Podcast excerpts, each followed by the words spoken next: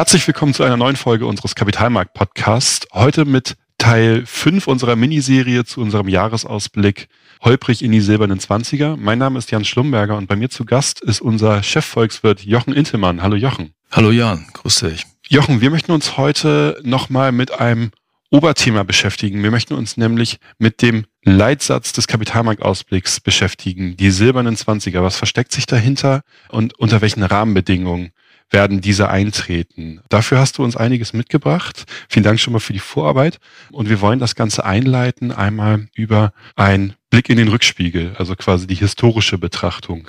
Nämlich, wir haben ja schon mal 20er Jahre durchlebt, nämlich die Roaring Twenties oder Golden Twenties. Und damit wir uns gleich mit den silbernen Zwanzigern ein bisschen beschäftigen können, wäre eine Idee, gib uns doch mal so die Kernbotschaften aus den vergangenen 20er Jahren, nämlich den goldenen 20ern? Naja, also ich glaube, dass die goldenen 20er gar nicht so golden waren. Ich war persönlich nicht dabei. Du glaube ich auch nicht.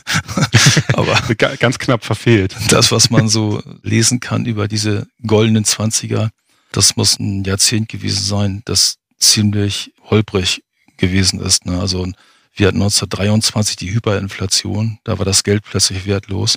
Wir hatten 1929 die Weltwirtschaftskrise und dazwischen waren vielleicht so zwei, drei wirtschaftlich recht gute Jahre. Man sagt 26 bis 29, das war die Hochkonjunktur mhm. und dann brach alles zusammen. Also dieses goldene Jahrzehnt, würde ich mal sagen, reduziert sich auf vielleicht drei gute bis sehr gute Jahre. Wir hatten die Nachkriegszeit, politische Instabilität, die Demokratie wurde eingeführt, wurde von allen Seiten bekämpft. Das waren relativ unsichere Zeiten. Und dieses Wort goldene Zwanziger ist, glaube ich, eine Verklärung mit dem Blick zurück. Ne? Also das waren in meinen Augen vielleicht ein paar goldene Jahre, aber keine goldenen Zwanziger. So viel zum letzten Jahrhundert.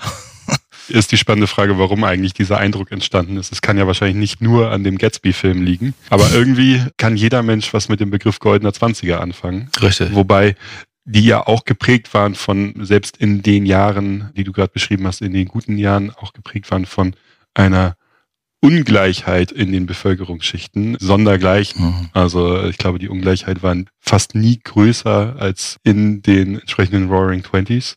Also ja, sehr, sehr spannend. Gehen wir mal von den goldenen Zwanzigern weiter. Was können wir denn aus den goldenen Zwanzigern lernen, beziehungsweise was können wir aus den goldenen Zwanzigern mitnehmen jetzt für die aktuellen Geschehnisse? Also lernen kann man daraus, glaube ich, dass wenn die gesamtwirtschaftliche Nachfrage einbricht, dann darf der Staat nicht anfangen zu sparen. Dann macht er die Krise noch, noch schlimmer.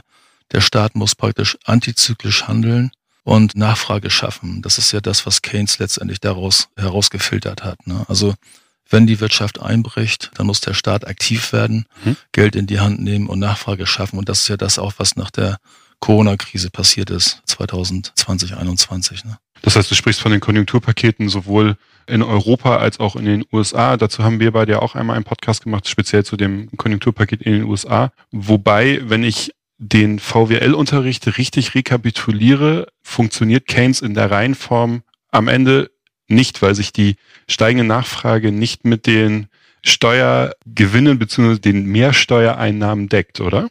Ich glaube, jetzt eine Diskussion über Keynes zu führen, da sollten wir mal einen extra Podcast machen. Also die Grundaussage von Keynes ist, wenn die Nachfrage nicht mehr hoch genug ist und Produktionseinbrüche drohen, Entlassungen drohen, dann muss der Staat aktiv werden, dann muss er Hilfsprogramme starten, damit die Nachfrage wieder in Gang kommt. Das ist der Grundgedanke und ich glaube, der ist nach wie vor richtig und der wurde ja auch 2021 realisiert, indem die Staaten da Riesenhilfsprogramme aufgelegt haben, um die Nachfrage nicht dauerhaft wegbrechen zu lassen. Ne? Die Hilfsprogramme haben ja auch ihren Dienst getan. Die Gesamtnachfrage ist wieder gestiegen. Wir haben ja eher Probleme mit Lieferengpässen, dass wir der Nachfrage hinterherkommen. Mhm. Das heißt aber, grundsätzlich hat die Wirtschaftsleistung die Delle durch die Pandemie eigentlich ganz gut weggesteckt. Die Inflation ist mehr als erwartet wieder angesprungen. Hm. Mal vorsichtig formuliert. Ich glaube, in den USA sind wir mittlerweile bei über sieben Prozent, wobei wir auch da ja weiter davon ausgehen, dass sich das wieder normalisieren wird. Das heißt doch eigentlich alles gut. Wir bewegen uns eigentlich wieder in die richtige Richtung, oder? Die Richtung ist auf jeden Fall die richtige. Also bei der Inflationsrate, du hast es eben gesagt, gehen wir davon aus, dass die Raten wieder abnehmen im Laufe des Jahres. Bei uns ein bisschen schneller als in den USA dass die Tendenz aber abwärts gerichtet sein wird. Mhm. Und bei den Wachstumsraten geht es weiter bergauf. Das heißt, wir sind immer noch in einem Erholungsprozess nach der großen Krise. Uns fehlt immer noch einige Prozentpunkte, um das Niveau beim Bruttoinlandsprodukt wieder zu erreichen, das wir vom Pandemieeinbruch gehabt haben. Aber der Weg ist auf jeden Fall der richtige. Und warum dann nicht die goldenen 20er 2.0 vielleicht mit der Idee eines weniger starken Absturzes am Ende der 20er Jahre? Das wäre so mein Wunsch. Aber was verhindert uns denn generell davon, quasi in goldene 20er zu schauen und nicht in silberne 20er? Ja, vielleicht muss ich noch mal ganz kurz äh, etwas zurückblicken, als wir uns vor der Pandemie Gedanken gemacht haben, wie sich Deutschland wohl entwickeln wird in den 20er Jahren dieses Jahrhunderts da waren die Ergebnisse gar nicht so berauschend. Ne? Also wir haben eine Bevölkerung, die stagniert, die wird wahrscheinlich in den nächsten Jahren schrumpfen. Mhm. Produktivitätszuwachs ist relativ überschaubar. Das heißt, wir sind dazu zum Schluss gekommen, wir werden Wachstumsraten haben, die irgendwo vielleicht bei ein Prozent sind. Wir werden Inflationsraten haben, die auch nicht überschießen, ne, weil die Nachfrage eben halt äh, überschaubar ist. Also niedrige Inflationsraten, niedrige Wachstumsraten und dementsprechend auch wahrscheinlich niedrige Zinsen. Das ist im Prinzip das, was wir vor einigen Monaten mal thematisiert haben als japanische Verhältnisse. Mhm. Wenig Wachstum, wenig Inflation, wenig Zinsen. Das haben wir damals ja die japanischen Verhältnisse genannt, verbunden mit Deflationssorgen, also mit Sorgen vor einem ständig sinkenden Preisniveau. Das war unser graues Jahrzehnt. Das haben wir vor der Pandemie praktisch skizziert. Das graue Jahrzehnt ist mittlerweile abgelöst worden durch diese silbernen Zwanziger, ne, weil wir hatten die Corona-Krise. Gleichzeitig ist der Klimawandel immer mehr in den Vordergrund gerückt. Im Bewusstsein ist die Klimakrise wichtiger geworden. Und in dem Zusammenhang wurden große, sehr große Hilfsprogramme gestartet. Ne. Also von den Ländern, von der EU, von den Bundesländern auch. Diese Hilfsprogramme haben ja Nachfrageeffekte für die Wirtschaft. Die mhm. Hilfsprogramme wirken über viele Jahre. Das heißt, diese Annahme, dass wir Wachstumsraten von ein Prozent im Schnitt langfristig haben, die ist nicht mehr so haltbar. Wir haben von der EU beispielsweise dieses EU Next Generation Programm.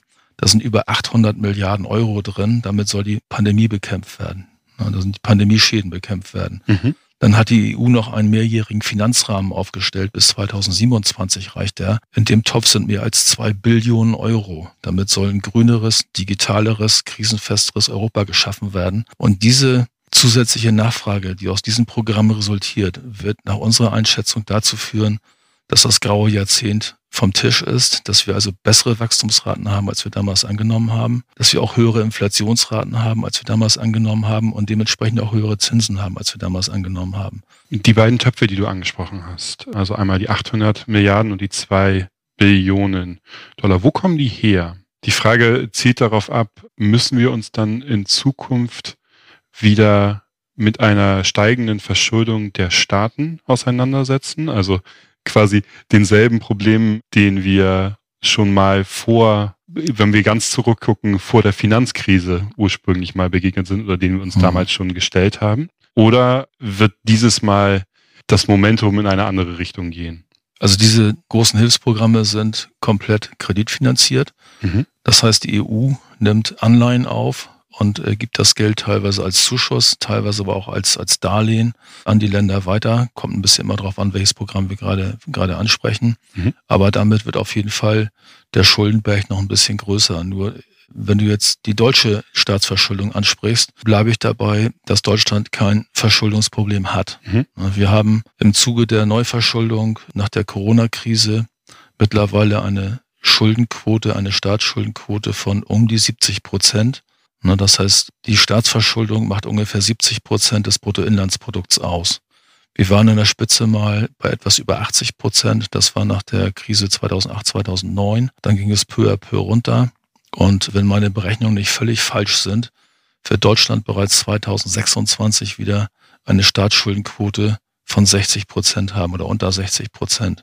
60 Prozent Schulden vom Bruttoinlandsprodukt, das ist ja damals bei der Euro-Einführung die Obergrenze gewesen, die die Staaten haben dürften. Mhm. Ich weiß, mittlerweile gibt es nur noch wenige Staaten, die unter 60 Prozent liegen. Es gibt noch einige, aber relativ wenige. Die großen liegen alle bei Schuldenquoten zwischen ich sag mal 80 und 120 Prozent in, in Europa, die großen. Ne? Zumindest die Staaten, ich glaube, korrigiere mich gerne, was die Zahlen angeht. Frankreich, Italien und Deutschland ja zusammen für mehr als die Hälfte, ich meine fast drei Viertel der Wirtschaftsleistung der EU. Mhm zuständig, liegen alle weit über den 60 Prozent, beziehungsweise Deutschland nicht ganz so weit aber auch noch über den 60 Prozent, oder? Also wir sind, glaube ich, die großen vier in der Eurozone, Deutschland, Frankreich, Italien und Spanien, machen, glaube ich, 75 Prozent des BIP aus. Spanien habe ich vergessen, stimmt. Und 80 Prozent der Schulden, das ist so. Ne? Aber mhm. wie gesagt, man muss die Schulden in Relation zum Einkommen, also zum Bruttoinlandsprodukt sehen. Und da steht Deutschland verglichen mit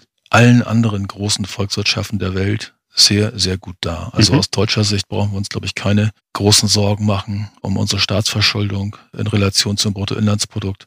Wird sie in den nächsten Jahren immer weiter zurückkommen. Und wie gesagt, ich vermute mal 2026 haben wir wieder eine Quote von 60 Prozent. Also Steuererhöhungen, höhere Abgaben wären momentan absolut kontraproduktiv, weil die würden das Wachstum belasten, die Nachfrage belasten. Ne? Und würde ich definitiv von abraten. Das heißt, wir sind ähm, mit wir meine ich dich und ich würde der Meinung folgen, gerade was das Thema Verschuldung angeht, für Deutschland sehr positiv gestimmt. Du hattest es gerade nochmal gesagt, wir sind eher auf einem abnehmenden Pfad.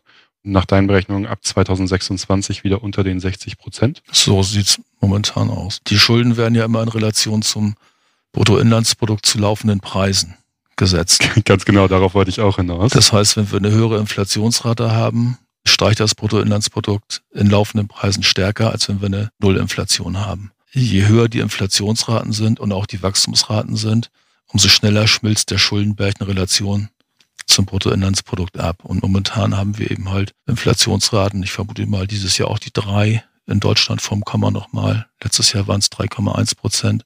Das heißt, das Nominale, das Bruttoinlandsprodukt, also das zu laufenden Preisen, steigt relativ schnell an wenn die Schulden einigermaßen stabilisiert werden, dann wird die Schuldenquote von Jahr zu Jahr geringer werden. Mhm. Und das ist, glaube ich, der Weg, der vor uns liegen wird. Sehr spannend. Meine letzte Frage zu deinen Berechnungen. Welche Inflationsrate hast du da zugrunde gelegt? Irgendwas zwischen zwei und drei Prozent, schätze ich mal, langfristig? Ja, also wir haben dieses Jahr wohl nochmal die drei vom Komma in Deutschland, vielleicht ein bisschen mehr als drei Prozent im, im Jahresdurchschnitt. Spannend wird's in der ersten Februarwoche. Da wird die Inflationsrate für Deutschland für den Januar vorgestellt oder die erste Hochrechnung wird da vorgestellt. In den folgenden Wochen folgen die Inflationsraten der anderen großen Volkswirtschaften für den Januar und daraus kann man dann ableiten, wie schnell der Weg nach unten geht, ob es eben halt noch länger auf dem hohen Niveau bleibt. Also ich persönlich habe für Deutschland eine Inflationsrate von drei Prozent angenommen, für die Eurozone von 3,5 Prozent. Aber im nächsten Jahr in 23, 24, 25 gehe ich davon aus, dass die Inflationsraten wieder im Bereich von zwei Prozent liegen werden. Mhm. Also dieses Jahr nochmal eine überhöhte Rate, letztes Jahr eine überhöhte Rate. Und in den nächsten Jahren 23 FF gehe ich von Werten um den, den Zielwert der EZB aus, der liegt ja bei zwei Prozent. Mhm. Okay, wir haben ja angefangen quasi aus dem Revue passieren der goldenen Zwanziger über den japanischen Weg, den wir ja noch vor der Corona-Pandemie für Deutschland oder die Richtung des japanischen Wegs für Deutschland angenommen haben, zu jetzt dem grauen Jahrzehnt zu den silbernen Zwanzigern. Das heißt, wir haben ein bisschen mehr Inflation, wir haben ein bisschen mehr Wachstum und wir haben eine Staatsschuldenquote, die sich in die richtige Richtung, nämlich gern 60 Prozent bewegt. Welche weiteren Botschaften, welche weiteren Eckpfeiler machen denn die silbernen Zwanziger noch für uns aus? Das heißt, in welchen Rahmenbedingungen bewegen wir uns dann in den nächsten Jahren? Also wenn man das mal ganz knapp zusammenfassen will, wir haben mehr Wachstum als vorher gedacht, wir haben mehr Inflation als vorher gedacht und wir haben auch höhere Zinsen als vorher gedacht. Mhm. Und was noch dazu kommt, wir haben einen Rollentausch von der Geldpolitik und der Fiskalpolitik. Also wir haben ja seit der Eurokrise oder den Eurokrisen erlebt, dass die Hauptlast auf die EZB abgeladen wurde. Ne? Die EZB musste praktisch den Karren alleine ziehen die Staaten haben sich vornehm zurückgehalten, weil sie Angst hatten vor neuen Schulden. Das Bild ändert sich jetzt. Die Geldpolitik ist ausgereizt. Die geldpolitischen Maßnahmen werden gestraft. Also es werden weniger Anleihen gekauft. Die Amerikaner fangen wahrscheinlich im März an mit höheren Leitzinsen. Die Eurozone noch nicht. Aber die Geldpolitik geht so ein bisschen in den Hintergrund. Und die Fiskalpolitik, also die staatlichen Maßnahmen, die rutschen nach vorne. Ne? Die werden also bedeutender, mhm. übernehmen eine größere Rolle im Gesamtrahmen. Und das ist auch der zweite große Aspekt, eben halt dieser Rollentausch von der Geldpolitik auf die fiskale Politik. Also die, die Staaten werden jetzt in die Verantwortung genommen, dafür zu sorgen, dass wir stabiles Wachstum haben, mhm. Ne, was vorher die, die Notenbanken versucht haben mit niedrigen Zinsen, mit, mit, mit sehr, sehr viel Liquidität. Könntest du dir eine Rückkehr der Geldpolitik, wenn wir uns jetzt gemäß deiner Annahme uns ein bisschen wegbewegen von der ganz expansiven Geldpolitik, wieder hin zu einer ich setze die Anführungsstriche mal Richtung normalen Gegebenheiten. Könntest du dir vorstellen, dass unter welchen Faktoren, wir können gerne gleich nochmal über Risikofaktoren für das Szenario sprechen, auch immer dieser Weg nicht funktioniert, dass wir dann mhm. ein Wiedereingreifen der Geldpolitik haben. Das heißt, andersrum gefragt, wird sich die Abhängigkeit von der Geldpolitik grundsätzlich abschwächen und eventuell sogar auflösen? Sie muss sich zweifelsohne abschwächen, weil die Geldpolitik nicht mehr so aktiv ist. Ne? Mhm. Die Zügel werden gestrafft. Man kauft seitens der Notenbanken deutlich weniger Anleihen. Ich vermute mal, im Laufe des Jahres werden die Anleihekäufe ganz eingestellt, vielleicht bis zum Jahresende bei uns. Gleichzeitig werden die, die Zinsen, zumindest in den USA und einigen anderen Ländern, in diesem Jahr erhöht. Irgendwann wird die Eurozone auch höhere Leitzinsen sehen. Nicht in diesem Jahr, vielleicht in 23 oder in 24. Aber die Geldpolitik wird nicht mehr die Rolle spielen können, die sie gespielt hat, weil eben halt, ja, es ist ausgereizt. Ne? Die Mittel, die die mhm. Geldpolitik hat, sind weitgehend ausgereizt und da kann nicht mehr viel, viel kommen. Das heißt, jetzt müssen die Staaten an Steuer und müssen eben halt sehen, dass sie mit Ausgabenprogrammen möglichst geschickt die Konjunktur auf Kurs halten. Ne? Gibt es Modelle darüber, wie lange quasi die Geldpolitik brauchen würde, um sich wieder in einen Normalzustand zu versetzen um dann eventuell wieder auf Krisen. Wir haben ja eigentlich ursprünglich mal mit der Finanzkrise 2008, 2009 angefangen, dann über die Euro-Krise, jetzt zur Corona-Pandemie. Da waren immer Jahre dazwischen, aber das sind ja jetzt mehrere Krisen aufeinander gefolgt, die ja alle auf die sehr expansive Geldpolitik eingezahlt haben. Hm. Das heißt, gibt es ein Modell darüber, wie lange quasi wir einfach gesagt krisenfrei leben müssen, damit wir wieder ja eine normale Geldpolitik bekommen, die dann auch wieder entsprechend aufmunitioniert ist, hm. um auf Krisen reagieren zu können? Also mir ist so ein Modell nicht bekannt, aber ich will jetzt nicht sagen, dass es sowas nicht gibt. Gibt es bestimmt irgendwo. Mhm. Nur die erste Frage ist ja, was ist die Normalsituation im monetären Bereich, also bei der Geldpolitik? Die Leitzinsen, die wir vor fünf oder vor zehn Jahren hatten, glaube ich, die werden wir nicht wiedersehen. Die amerikanische Notenbank hat einen Zielwert von 2,5 Prozent beim Leitzins, den will sie in 24 erreichen. Mhm. Früher waren Leitzinsen auch mal mit der 3, 4, 5 oder 6 vom Komma. Das ist, glaube ich, Geschichte. Diese neue Normalität heißt, wir werden niedrigere Wachstumsraten haben als früher. Wir werden auch niedrigere Inflationsraten als früher. Ich meine, in den 70er, 80er, 90er hatten wir Inflationsraten, die waren manchmal zweistellig in einigen Ländern. Das ist, glaube ich, auch Geschichte diese neue Normalität, also mit moderaten Wachstumsraten, sage ich mal, moderaten Inflationsraten, verlangt dann auch nicht mehr extrem hohe Leitzinsen. Das heißt, die Leitzinsen werden wahrscheinlich wieder steigen in den nächsten Jahren, aber sie werden nicht mehr das Niveau erreichen, was man vor 10 oder 20 Jahren mal als normal bezeichnet hat. Und mhm. vor dem Hintergrund ist es eine Frage der Zeit. Kommt es auf die Rahmenbedingungen an, wann die Notenbanken wieder so ein bisschen verschärfen können oder, oder die, die Zügel anziehen können. Also was man immer noch beachten muss, ist die Staatsverschuldung. Ne? Also diese Niedrigzinspolitik der vergangenen Jahre hat ja die Staaten, die Staatshaushalte mächtig entlastet. Mhm. Ne? Ob ich eine Anleihe aufnehme als Staat mit einem Coupon von vier Prozent oder mit einem Coupon von 0,4%, Prozent, ist ein Riesenunterschied für meine Haushaltsentwicklung der nächsten Jahrzehnte. Diese Niedrigzinspolitik hat dazu geführt, dass die Haushalte, ich glaube, es mal gerade in den hochverschuldeten Ländern wie Italien, massiv entlastet worden sind. Mhm. Die Haushalts Belastung durch den Zinsdienst ist deutlich, deutlich weniger geworden als in den Jahren, ich sag mal, Jahrtausendwende oder, oder früher. Und je länger die Notenbanken die niedrigen Zinsen behalten, umso komfortabler wird es für die Staatsführung, ihre Haushalte zu gestalten. Mhm. Und mittlerweile, glaube ich, ist der Großteil der Altschulden in Italien umgeschuldet in eine neue Schulden gleicher Höhe, aber mit niedrigen Coupons. Das heißt also, selbst wenn die Leitzinsen in einigen Jahren mal wieder höher sein sollten, wird sich das nicht direkt beim Haushalt bemerkbar machen, weil das eben halt langfristige Anleihen sind, die man dann mit niedrigen Coupons aufgenommen hat. Aber vom Grundsatz her, je höher die Leitzinsen sind, umso höher wird die Belastung der Staatshaushalte sein. Und da ist die Frage, wie viel höhere Zinsen können die Haushalte ab? Ich glaube, das ist nicht sehr viel. Mhm. Deswegen sind wir ja auch hier in Europa noch im Vergleich zu den USA sehr, sehr vorsichtig, was Leitzinserhöhungen angeht. Beziehungsweise da wird ja, du hattest es eben gerade gesagt, dieses Jahr auf jeden Fall nicht, eventuell nächstes Jahr oder übernächstes Jahr. Ähm, das heißt, da wird ja noch so gut wie gar nicht drüber gesprochen, während man in den USA sich eine Leitzinserhöhung auch in angesichts der Inflationszahlen eigentlich kaum noch wegdenken kann, auch in kürzester Zeit. Nein, die ist sicher. Die ist in den Stein gemeißelt, würde ich mal sagen. Mhm. Wo man sowas bei der Notenbank nie sagen sollte, aber. Ich wollte gerade sagen, die, die FED hat es nochmal unverändert belassen, wobei eigentlich jeder weiß, dass das nur Erwartungsmanagement ist und sich das in relativ schneller Zeit umkehren wird. Na, sie hat gesagt, sie wird Leitzinsen erst dann erhöhen, wenn sie keine Anleihen mehr kauft. Jetzt werden im Februar mhm. nochmal ein paar Anleihen gekauft. Anfang März werden die Anleihekäufe eingestellt werden und dann kann sie praktisch Mitte März den Leitzins erhöhen. Das ist ja das, was sie vorher gesagt hat. Also mhm. im März wird's losgehen und jetzt die Frage, kommen dieses Jahr vier Zinserhöhungen? Das erwartet der Markt mittlerweile. Kommen vielleicht nur drei, kommen sogar fünf. Das ist halt die Frage dabei. Aber der Zins, der Leitzinstrend in den USA ist ganz klar aufwärts gerichtet. Also da, da kann man fest von ausgehen.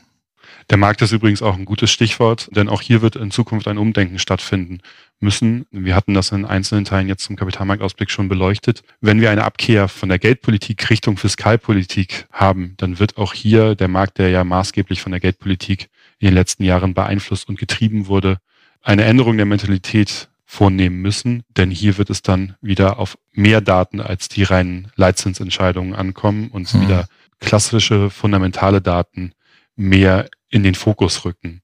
Das haben wir allerdings an anderer Stelle schon ein bisschen intensiver beleuchtet. Ich glaube, wir haben ein ganz gutes Bild für die silbernen Zwanziger, beziehungsweise du hast ein sehr gutes Bild für die silbernen Zwanziger gezeichnet.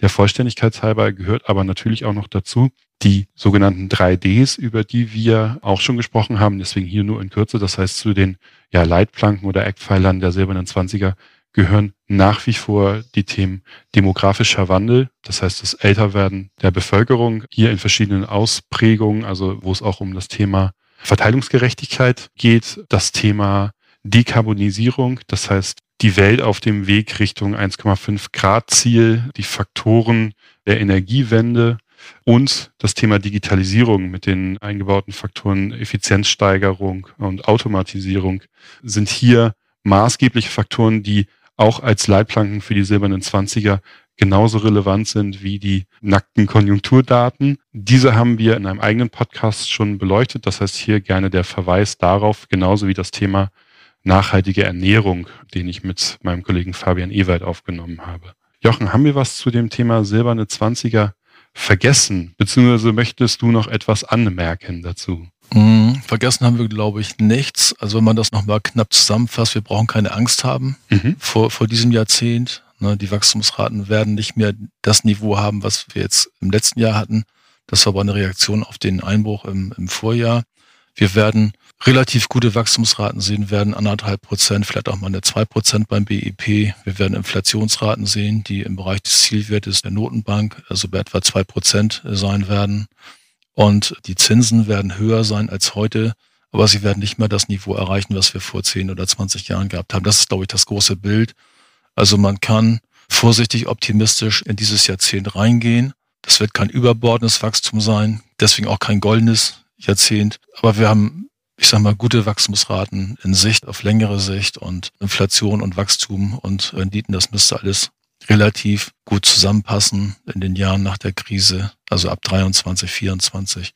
Also man kann relativ zuversichtlich in dieses Jahrzehnt reingehen. Und was du eingangs sagtest, am Ende der goldenen Zwanziger, der sogenannten goldenen Zwanziger stand ja die große Weltwirtschaftskrise. Davon gehe ich definitiv nicht aus in diesem Jahrzehnt. Also dass wir nochmal so einen richtigen Absturz kriegen wie 1929. Hm. Das sollte man vermeiden können. Vielen Dank. Ja, Jochen, und damit hast du tatsächlich auch nicht nur die Schlussworte für diesen Podcast, sondern auch für unsere Miniserie zu unserem Jahresausblick Holprig in die silbernen Zwanziger gefunden. Vielen Dank an unsere Zuhörerinnen und Zuhörer, die jetzt auf den letzten fünf Episoden quasi den Weg mit uns gegangen sind. Wir werden jetzt in Zukunft wieder zu unserem regelmäßigen Turnus zurückkehren, wo wir sie alle drei Wochen mit Hintergründen und Analysen zu den Entwicklungen an den Kapitalmärkten versorgen werden. Und wenn Sie Fragen oder Anregungen haben, schicken Sie uns gerne eine Mail an podcast.haspa.de. Wenn Sie den Jahresausblick nochmal in Schriftform nachlesen oder downloaden möchten, besuchen Sie uns auf www.haspa-kapitalmarkt.de. Ich verabschiede mich und bedanke mich nochmal bei dir, Jochen. Vielen Dank für das Gespräch und allen einen schönen Tag, eine schöne Woche.